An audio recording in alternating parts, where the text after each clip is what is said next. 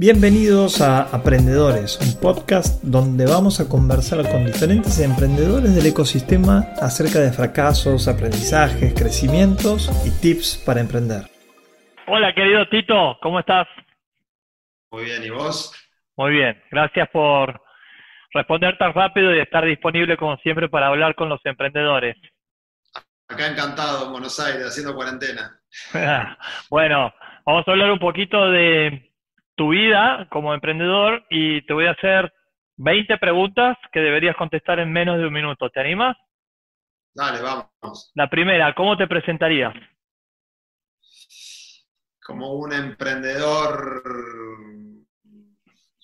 Como un emprendedor, punto. No, la verdad que no. Un emprendedor múltiple, podría decir. Antes me decían que sería, en realidad múltiple, porque he emprendido cosas muy distintas. Así me presentaría.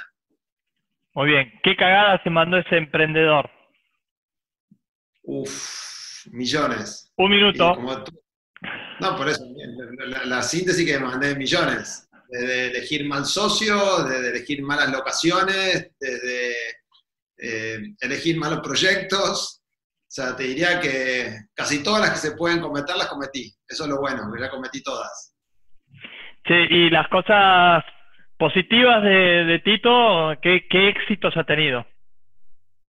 Bueno, a ver, dentro de las cosas que hice, obviamente alguna me fue bien, que me permite hacer tantas mal, si no, este momento estaría vivo por lo pronto. Eh, creo que lo más exitoso fue Promored, una agencia que abrí en 11 países y que vendí en el año 2013 eh, podría decir que eso fue lo más exitoso, una agencia grande con casi 400 empleados, con, habiendo trabajado para las empresas más grandes de Latinoamérica. Podría decir que eso fue lo más exitoso de todo lo que hice. ¿Qué otras cosas has hecho? Contanos un poco. Bueno, a ver, arranqué con, tuve estudio contable, después abrí cadena de cines, abrí fábrica de sillones, tuve un punto .com, que era un portal de cupones de descuento, tuve PromoRed, que es la agencia, abrí el primer del mundo, el segundo, el tercero, el cuarto, el quinto, hasta el décimo. Abrí una productora de televisión que se llama Cien Pies, que produjo durante mucho tiempo ZTV en Telefe, Disney, en Disney produjimos Buba, es una serie infantil. Hace cinco años abrí Caramba, que es la nueva agencia que reemplaza a Promored, que la vendí, y hace un año abrí un restaurante que se llama El Capitán, que es un restaurante temático de cine, que está en North Center, enfrente de Unicenter, en zona norte de Buenos Aires. Wow. Y eh, no dijiste el otro emprendimiento, un libro, cómo emprender hasta los 90 años. Sí, en realidad em, emprender hasta los 90, no cómo emprender. Dice, llama emprender hasta los 90 porque no te explica cómo emprender, sino que dice que tenés que emprender hasta los 90. Sí, digamos que fue un emprendimiento, fue más un hobby que un emprendimiento ese, digamos. ¿Por qué lo hiciste el libro? Mirá, hice el libro en realidad porque hace un tiempo me llamaron a dar una charla TED y me dijeron, tenés que hablar de algo que nunca hablaste. Y en realidad nunca me gustó hablar a mí de cosas que no me pasaron. O sea, yo no soy una persona que se pueda poner al frente a dar clase de algo que no me pasó. O sea, hay gente que tiene esa capacidad de ser speaker de cosas que no le pasaron. Yo no lo puedo hacer, no tengo, no tengo esa capacidad, no me sale.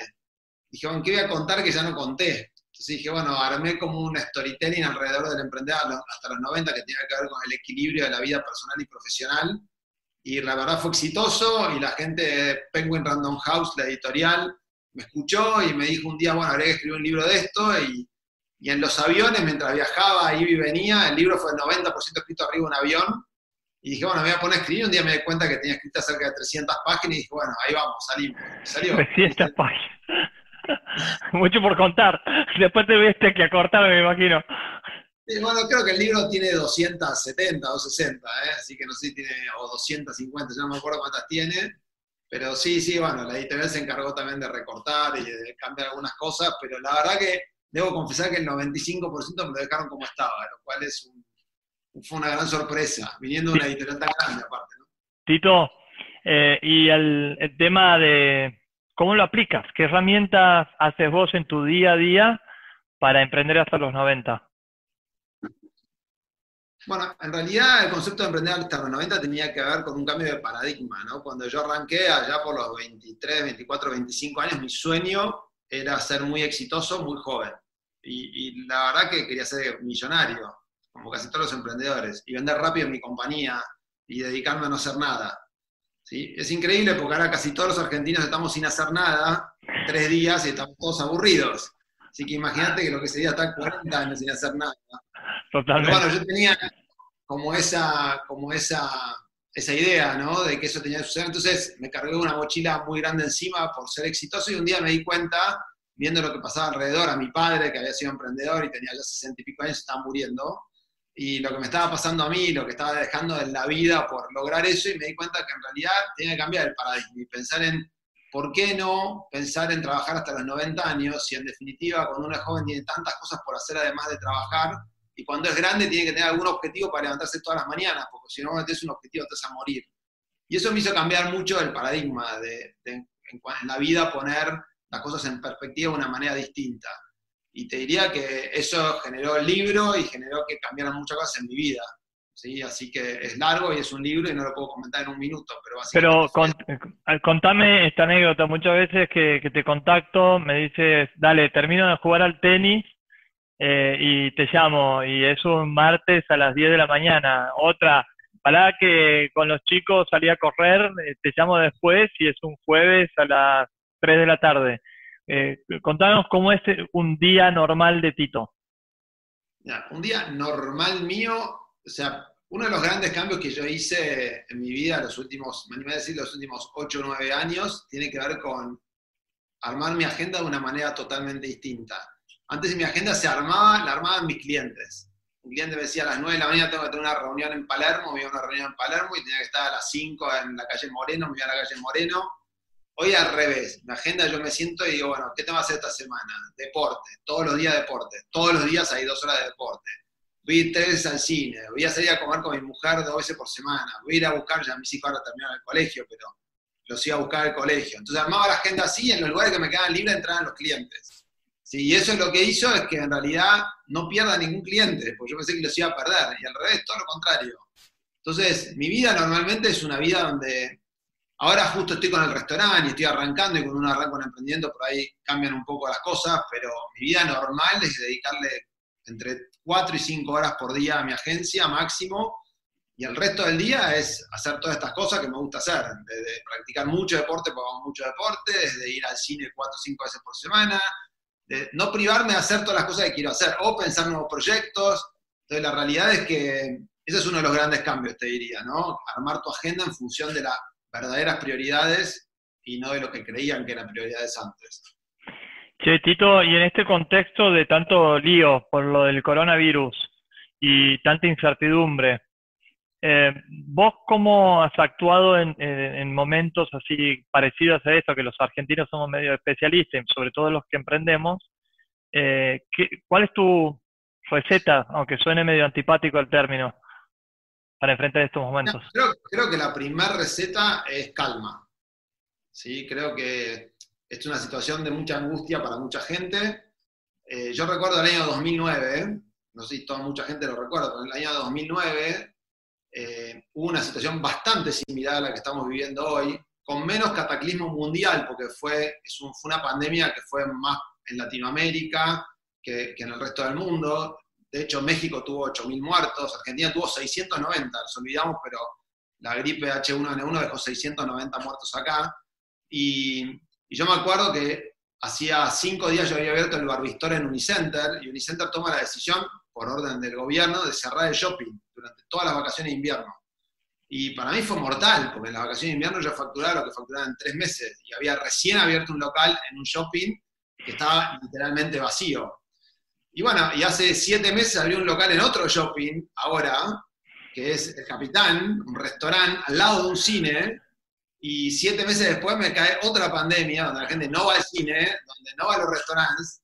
Entonces, lo único que te puedo decir es que de esto siempre se sale. ¿Sí? Entonces, creo que lo primero que hay que decirle a la gente es, ya sea un mes, dos meses, tres, cinco, no sabemos el tiempo, pero la, vida va a volver a ser la misma que era, seguramente, y bueno, nada, habrá que, seguir remando y seguir yendo adelante. Así que lo que digo es calma en este momento, eh, hacer lo que dicen las autoridades y, después las cosas se van a volver a encarrilar, seguramente. E increíblemente va a haber muchas oportunidades también, ¿no? Hoy, mira, justo yo entraba, yo no soy de invertir en la bolsa americana, nunca lo hice en rigor, pero estaba siguiendo algunas acciones de algunas empresas que tienen que ver mucho con lo nuestro, como compañías como AMC, Cinemark, que son cadenas de cine. Estas compañías en los últimos dos meses bajaron sus valores al 12-13%, no bajaron un 12%, valen un 12-13% de lo que valían hace dos meses. Bajaron el 80% de su valor. Exactamente, casi el 90%. Sí, dije, bueno, es una empresa que hay que invertir. Y ayer dije, bueno, voy a invertir, no llegué a hacer la inversión hoy, pero hoy solo, hoy, Cinemark subió el 92% y AMC subió el 37%. Y porque la noticia que vino de China es que los cines en China volvieron a abrir, hoy.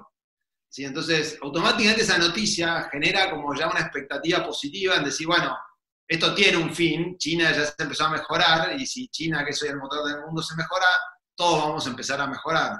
Entonces yo le diría que la respuesta a esta situación es primero calma y estar atento, porque creo que va a haber muchas oportunidades de negociar, de renegociar, de renegociar contratos. Creo que a veces estas cosas también sirven para algo si uno está lo suficientemente lúcido para hacerlo, no desesperado. ¿no? De todas maneras, eh, por favor avísanos cuando vayas a abrir otro local en un shopping, así nos vamos acomodando. Avísanos con tiempo. amigos me dijeron, si quieren, si quieren saber cuándo va a venir la próxima pandemia, estén atentos a cuando todo cae Qué Che, Tito, y con tus equipos, ¿qué hablas? ¿Qué les dices en esta, en esta situación? Porque me imagino que se va renovando el equipo también, ¿no?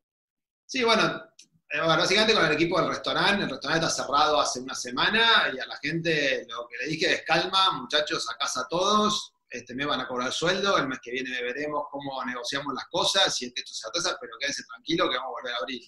Entonces creo que lo primero es llevarle calma a la gente, que depende del sueldo y depende, depende de uno, ¿no? En el caso de la agencia, por suerte, e, este trabajo permite un poco teletrabajo y de hecho de las 20 personas que somos, somos solo 5 acá en la agencia, el resto está todo trabajando remoto ya hace 4 o 5 días eh, trabajamos mucho para afuera, ¿sí? para el exterior, y la realidad es que te diría que, hay más calma porque la gente sigue trabajando, porque si bien está en sus casas, y creo que el mensaje es el mismo que acabo de dar, ¿no? que estén tranquilos, que esto va a pasar y que, hagan lo que las autoridades dicen hoy. ¿no? Creo que ese es un poco el mensaje. Con, con mucha, con mucha, también, con mucha sabiduría en tu caso, ¿no? De haber transitado tantos momentos difíciles y con mucha inteligencia emocional iba a decir artificial, eh, em, emocional al, al, saber cómo transmitir, ¿no? no solamente el qué tienes que decir, sino dar esa paz, esa tranquilidad, contar experiencias. sobre todo cuando uno ve, hoy nos pasaba, ¿no? que fuimos a mediodía a buscar comida y uno veía cola de una cuadra en, Coto para ir a comprar, y claro, y los chicos se ponían como locos, ¿no? Tengo, tenemos chicos también de Venezuela, de Colombia trabajando acá. Yo decía, chicos, relax, o sea, no, van a quedar los supermercados sin comida. O sea, calma, no, entremos en esta locura generalizada. Creo que es un momento para ocuparse más que para preocuparse histéricamente, ¿no? Entonces creo que hay que ocuparse, creo que hay que hacer las cosas bien, creo que hay que hacer lo que las autoridades dicen, creo que, no hay que salir a la ruta 2 con 39 grados de fiebre como hacen algunos, ni hacer cola de dos horas para entrar a Mar del Plata. Creo que es el momento de relajarse y, y bueno, nada, hacer de cuenta que vamos a estar 7, 8 días de feriado y que después va a haber que remar el doble durante un tiempo para recuperarlo, pero es eso simplemente, ¿no? Tito, vos sos emprendedor Endeavor de los primeros que han existido. Em, hiciste el Grupón antes de Grupón, hiciste un montón de emprendimientos, tu fábrica de sillones se quemó, se prendió fuego. Eh, ya no me acuerdo muy bien qué pasó con, con la historia de los cines, pero eh, has, vivido y has tenido que transitar muchos eh, fracasos. Hoy el miedo generalizado del emprendedor es que voy a fracasar, eh, voy a cerrar el negocio, quizás por el contexto. más allá de la cuestión esta de la calma y la comunicación, ¿vos podrías contar experiencias acerca de esto, de cómo transitar el fracaso? ¿Qué cosas te hacen aprender? Sí, a ver, en realidad algo que aprendí durante el tiempo es que hay cosas por las que vale la pena luchar y hay cosas que no vale la pena luchar. Y creo que a veces es, es, importante, porque yo tuve de todo tipo de emprendimientos y de emprendimientos yo decía, PromoRed, que terminó siendo una gran agencia, muchas veces estuvo al borde de la quiebra, muchas, muchísimas. De, no tener plata, de ver fortuna de plata a la FIP, de tener 200 planes de pago caducos, pero yo sabía que valía la pena luchar por eso, porque es lo que me gustaba hacer. A mí me gusta hacer eso, todos los días arrancar con la hoja en blanco, de tener una agencia, de tener que pensar a los clientes. Sin embargo, en cosas como el Barbistorm, donde yo decía, acá la estoy remando en dulce de leche, y cuando miraba para adelante decía, y yo no sé si quiero estar haciendo esto y Claro. partiendo el alma en esto para, y si vale la pena lucharlo, ¿no? Entonces creo que siempre lo primero que uno tiene que plantearse es, ¿es realmente esta mi vocación? ¿Es realmente esto lo que quiero hacer? ¿Es por esto que yo me jugaría todo? Porque muchas veces la respuesta es no y ahí es como bastante relativamente fácil tomar la decisión, ¿no? Y bueno, si, si es algo por lo que uno realmente se desvive y le guste y lo quiere hacer, yo lo que le diría es que, que- que- que claramente que siga adelante, ¿eh? Y que bueno, y si las cosas no van, no van. Si hay, hay negocios que no cierran, lamentablemente. Pero yo me animaría a decirte que al día de hoy el 80-90% de los emprendimientos que ya cumplieron dos, tres años, que es normalmente el momento en que las cosas empiezan a andar mal, eh, o que uno decide dejar, eh, si el emprendimiento llega a los tres años, es porque en general hay alguna luz para ir adelante. Si no, como que se se estroló antes. Es muy raro llegar a los tres, cuatro años con algo que realmente no tenía nada, porque es algo que haya cambiado mucho el mercado. Entonces, yo lo que, yo lo que, ahí la recomendación de nuevo, tiene que ver mucho con algo muy interno que la persona sienta. ¿Sí? Porque emprender básicamente son 80% de malas noticias todos los días y 20% de buenas. Entonces, es, es la verdad, ¿no? Entonces, Sí, sí, claramente, por más que lo pinte un correo de rosas, eso no es así. Entonces, es importante que vos sepas que estás luchando por algo que realmente te gusta hacer. Porque con el tiempo, a medida que vayan pasando los años de tu emprendimiento, esas noticias, el 80% de las noticias malas, no es que van a dejar de ser menos, pero a vos te van a pesar menos.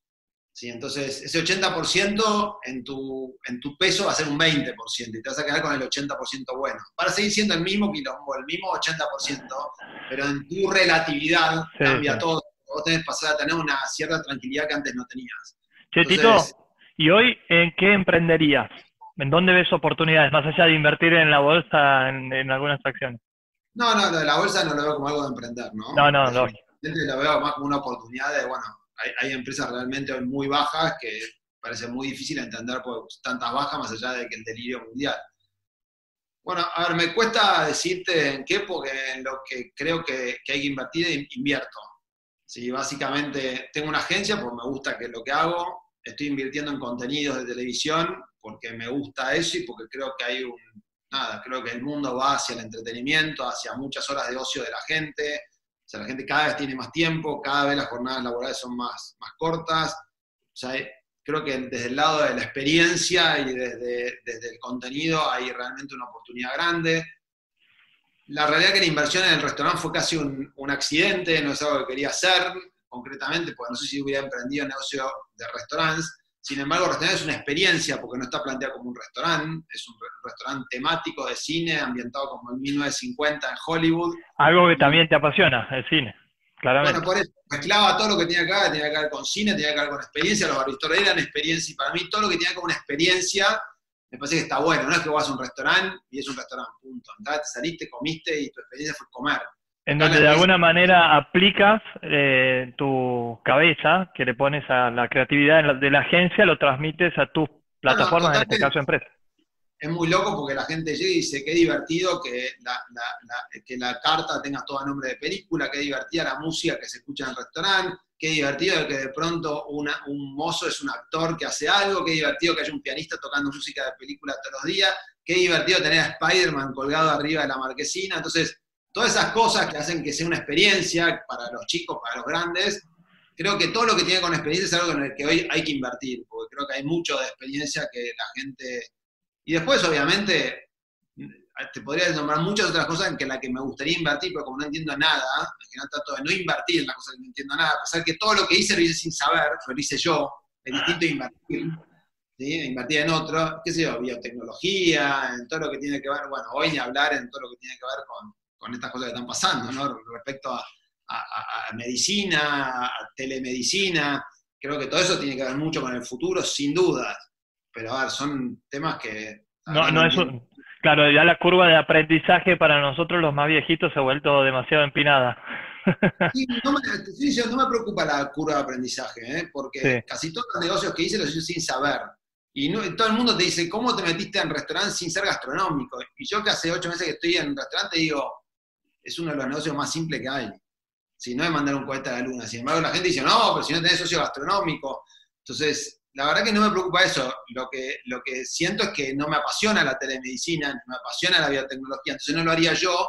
Entonces, si me preguntas dónde, tu, pregunta fue dónde invertías. Entonces, si yo invirtiera en emprendedores que lo hicieran, tendría que entender qué es lo que estoy metiendo la plata, porque si no entiendo y no me cuesta mucho. Ahora, sin embargo, creo que ahí sí hay una gran oportunidad. Tito, eh, vos has sido mentoreado. ¿Qué has aprendido de tus mentores? Mira, he sido bastante poco mentoreado, para serte sincero. Me animaría a decirte que por cada persona que me mentoreó, yo he mentoreado a 100. No estoy exagerando, ¿eh? 100 a 1. La verdad que no tuve en mi vida muchos mentores. ¿sí? No me preguntes por qué.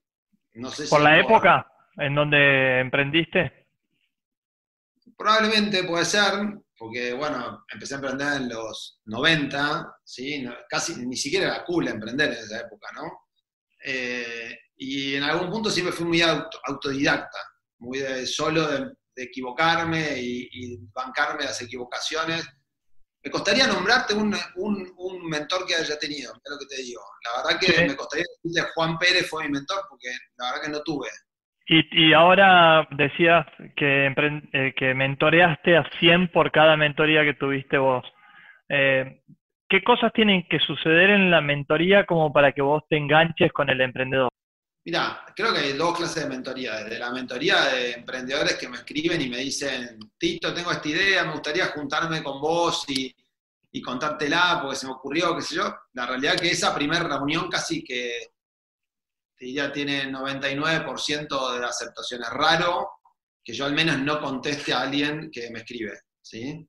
Entonces, ahora después de que siga enganchado y, etcétera, tiene que ver, casi te diría, con conexión con el emprendedor, ¿no? De si realmente le veo potencial, de si realmente lo veo al tipo enganchado. Porque mucha gente tiene ideas, pero no todo el mundo tiene espíritu de emprender. Y yo siempre, a ver, creo que la primera reunión que tenés con el, por lo menos en mi caso, con el 80% de los emprendedores, termina esa reunión con el emprendedor pidiéndote plata. ¿Sí? Y el emprendedor, no directamente, pero diciendo, bueno, si, si querés invertir en mi empresa. Te invito. Yo, tengo como un filtro muy claro ahí, que es el primer filtro y que lamentablemente pasa el 2-3% del filtro. Y el filtro es, ok, ¿cuánto hay que invertir? ¿10 pesos? ¿Cuánto vas a poner vos? No, yo no tengo nada, te dice el emprendedor tipo acá venía en auto, ¿eh? digo, bueno, pero vos viniste en auto recién. ¿Vas a vender tu auto por este emprendimiento? No, pues lo único que tengo. Yo el auto no lo puedo vender, sino en qué ando. A ese tipo no le inviertas. Si por tipo claro. que no a vender lo único que tiene por lo que está emprendiendo, no vale la pena invertirle. Tito, vos estás con... Perdón, dale. Ah, no, no, que yo te diría que cada 100 veces que preguntás, 98 te dice que no venderían el auto. Es porque ni siquiera creen ni en ellos ni en la idea. Buen tip. Aparte, claro, la gran cantidad de los emprendedores, quizás nosotros tengamos parte de la responsabilidad de esto, eh, piensan de que para invertir necesitas eh, inversión inicial. Vos contanos un poco de eso, cómo has construido tus negocios, quién te financió. Bueno, a ver, eh, nadie. Nadie, salvo en, en PromoRed, pero también fue accidentado, porque en PromoRed, yo empecé PromoRed como un sitio de cupones de descuento que después se convirtió en agencia, y para el sitio de cupones de descuento me invirtieron unos angels, porque en realidad en la época del .com, año 99, no era ningún mérito que te pongan plata, debo confesar, porque cualquiera conseguía plata, pero a los seis meses de arrancar esa compañía debía 300 mil dólares, y ahí yo decido arrancar la agencia. Entonces, todo el mundo dice, bueno, vos arrancaste una agencia con 600 mil dólares. No, no, yo arranqué un punto com con 600 mil dólares y arranqué una agencia debiendo 300 mil dólares. Y encima, con el 50% de las acciones, por otros 50 tenían inversores. Entonces te diría que era el peor escenario con el que puedes arrancar, con deudas y encima con socios. Entonces, salvo el Barristor, que de hecho la primera inversión de Barristor del primer local la hice yo con dos socios fundadores que arrancamos, y sí después en cada una de las aperturas levantamos fondos, casi no he hecho compañías levantando fondos, más allá del Barristor, porque Caramba no levantó fondos, porque con 100 pies no levanté fondos, eh, después fui a Disney y le vendí el programa, fui a Telefe, le vendí el programa, y bueno, Telefe te fondea el programa, Disney te fondea, pero era como cliente casi en este caso, ¿no? Pero entonces te fondeaste de, tus clientes o con propios recursos. No, con recursos propios en, todos los casos, que de, nuevo, en el caso de PromoRed, con deuda, arranqué ni siquiera con recursos propios, no tenía nada, no tenía, no tenía nada en ese momento en mi vida. Lo único que tenía mi casa que la tenía hipotecada, así que no tenía nada. Eh, yo, yo siempre digo que eh, la plata hay veces es necesaria, ¿sí? Para, depende del emprendimiento. Pero yo creo que la plata es el, peor opio que puede tener un emprendedor. Todas las, cagadas, todas las cagadas en mi vida me las mandé con plata. Sin plata no te pueden mandar cagadas, eso es lo interesante de no tener plata. Y no tener plata te hace ser mucho más inteligente. Y, yo lo veo en mi, negocio, ¿no? en el mundo publicitario. Cuando un cliente le da mucha plata y tiene mucha plata para hacer una campaña, lo que termina haciendo es aburrido. Pero cuando un cliente no tiene nada de plata, la creatividad hace que tengas que pensar campañas que a veces ganan festivales internacionales, porque la campaña es realmente creativa. Y eso pasa un poco con los emprendedores, como que vos a un emprendedor le das plata y automáticamente le tiraste droga, porque es así, funciona el mismo efecto de la droga, y el emprendedor va a hacer todas las pavadas que podría hacer juntas de contratar mucha gente, de abrir oficinas, de tener costos excesivos. Entonces, no está mal arrancar sin plata al principio. Y está bueno hacer la primera parte sin plata, pelándose para que eso funcione, ¿no? Vos me dirás, bueno, pero yo quiero construir el Tesla y necesito plata. Bueno, ok, hay muchos proyectos que lo requieren para arrancar, pero muchos otros, la mayoría no, ¿sí? sobre todo en la etapa inicial. Entonces, yo creo que que está buenísimo ir a buscar plata, porque hay momentos que es necesaria para acelerar el crecimiento de tu compañía, pero siempre creo que hay que hacerlo lo más tarde posible, con el negocio lo más crecido posible, no solamente porque negocias mejor con un, con un inversor, sino porque demostrás que eso puede funcionar más allá de la plata. Yo, de nuevo, todos los errores que cometí, los cometí con plata. Y las mejores cosas que hice en mi vida las hice sin plata. Promored, caramba, la hice sin plata. Barbistor fue un gran fracaso y levanté 3 millones de dólares. ¿sí? Pero porque cometimos todos los errores que podíamos haber cometido porque teníamos plata. Como teníamos plata, nos animamos a todo. ¿sí? Y después nos damos cuenta que estaba mal. Entonces, cuando uno no tiene plata, se cuida mucho, ¿no? Y es lo mismo que te pasa en tu vida. O sea, uno con plata hace cagada, va, se compra un auto de 40 lucas y hace todo en dólares, estoy hablando, ¿no? Entonces, cuando no la tenés, son mucho más racionales, mucho más... Entonces, creo que, que la plata es un gran tema. No sé cómo surgió la charla de la plata en todo esto, pero creo que es un gran tema en lo que yo trato de, normalmente decir al emprendedor que no es algo por lo que tenga que priorizar levantar fondos, porque en general, insisto de nuevo, es muy genérica mi respuesta y hay emprendimientos y emprendimientos, ¿no? Pero los grandes errores se cometieron con plata. a ver, es simple, simple. Las grandes compañías del mundo, las grandes, ¿eh? Las grandes, saquemos las .com nuevas de Amazon y todas las últimas, arrancaban en un garage sin plata. Todas las grandes, todas. Desde Ford, todas, todas. IBM, HP, el, mismo Microsoft. Después levantaron fondos más adelante. Todas arrancaron sin plata. Pero primero validaron el mercado. Todas las que arrancaron con cinco palos, todas las que conozco, hoy no están. creo que es simple, el emprendedor ahí logra algo que no se logra con la plata que es el sentido del negocio, que esto sea un negocio. Primero tiene que ser un negocio, porque si no es un negocio, por más que levante plata, esto no funciona. Entonces, se extendió, se extendió más de un minuto, pero bueno, nada, acá estoy. Che, Tito, eh, vamos terminando. Contanos dos últimas cuestiones. Eh, ¿Cuál era tu sueño de chico y si lo cumpliste? Bueno, mira, tengo un video que pueda atestiguar esto, que lo vi hace no tanto, lo comento en el libro, cuando tenía, no sé si 8 o 9 años, cumplía mi, hermana, cumplía 6, era cumplía mi hermana en un Super 8 filmado por mi padre, mi papá me encantaba filmar. Eh, estábamos muchos chicos en un cuarto y nos había puesto a todos en fila y nos iba preguntando qué queríamos ser. ¿sí? Entonces uno decía astronauta, el otro decía lo que, que dicen chicos de 8 o 9 años. Y cuando llega a mí, que era el anteúltimo, digo, empresario, digo. Tenía 9 años, era muy loco, porque no sé si la palabra empresario Dije, no, yo quiero tener mi empresa. La realidad es que siempre quise tener una empresa porque hoy la palabra es emprendedor, pero en realidad es empresario, porque sentía que eso me iba a dar independencia. ¿sí? Independencia de todo, independencia de un jefe, independencia de, la forma de mi vida. Y Así que te diría que el sueño de ser empresario, después tuve otro sueño, ya a los 15 y 16 años quería ser publicista, terminé siendo publicista a pesar de haber sido contador. Entonces, pero el primer sueño que yo tenía era ser independiente. Bueno, yo a los 9 años hice mi primer emprendimiento con una revista en mi casa. Entonces yo ya me sentía ahí empresario y editor. o sea, que hay, que hay que darle bola a los sueños que se cumplen, en tu caso. No, no, pero definitivamente, eso no, no hay dudas. ¿Y cuál quieres que sea tu legado? Mira, en general no, nunca lo asocié a cosas que, que, hago. A ver, sin dudas, yo vendí PromoRed y PromoRed hoy sigue viva y está en 11 países y te va muy bien, incluso mejor que a mí, y eso realmente me, llena de orgullo, porque decir, bueno, hiciste una compañía que te trascendió, no es que cerraste la puerta de la compañía porque la vendiste y atrás, plum, se cayó porque vos te fuiste. Eso a mí me llena de orgullo y la realidad es que cuando armé PromoRed como agencia, me parecía muy importante tener una agencia que no tenga mi nombre. Porque vos tenés a Ogilvy, a Walter Thompson, a todas las empresas que tienen los nombres de los creadores. ¿sí? Y yo decía, no, tenemos una empresa que me trascienda. Entonces yo diría que, que el primer logro que, que, que, yo tuve y que me parece parte del legado es dejar una compañía que te trascienda. Pero creo que si me preguntás por qué me gustaría que me recuerden es por ser buena persona. ¿sí? No tiene nada que ver con cuestiones empresariales o de entrepreneur. Me parece que ese es el mejor legado que puedes dejar. Así que te diría que me gustaría que me recuerden de esa manera. O sea, me gustaría, el día, yo hace, hace un tiempo tengo un guion de una película de un tipo que se despierta, o sea, arranca la película y él mira, va a un entierro y cuando mira lo están enterrando a él. es su propio entierro. Y el tipo siente que está vivo, pero en realidad está muerto.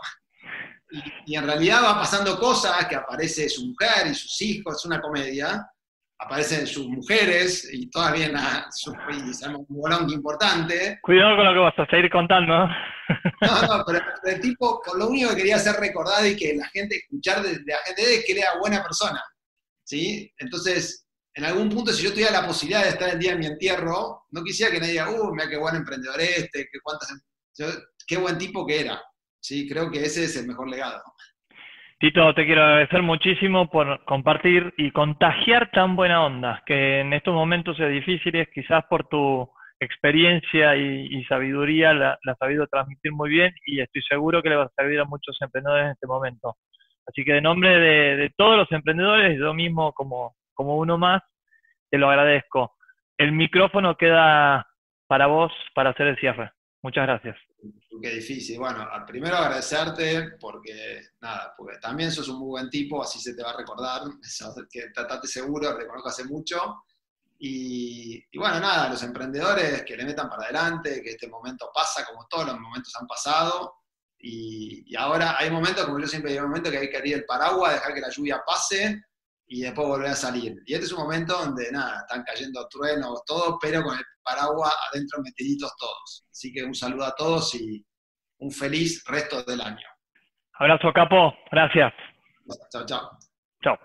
Esperamos que hayas encontrado valor en estos aprendizajes y te esperamos para nuevos podcasts. Te recuerdo que puedes escuchar en Spotify, Apple Podcasts, Google Podcasts, YouTube y visitando nuestra página web diegonoriega.com.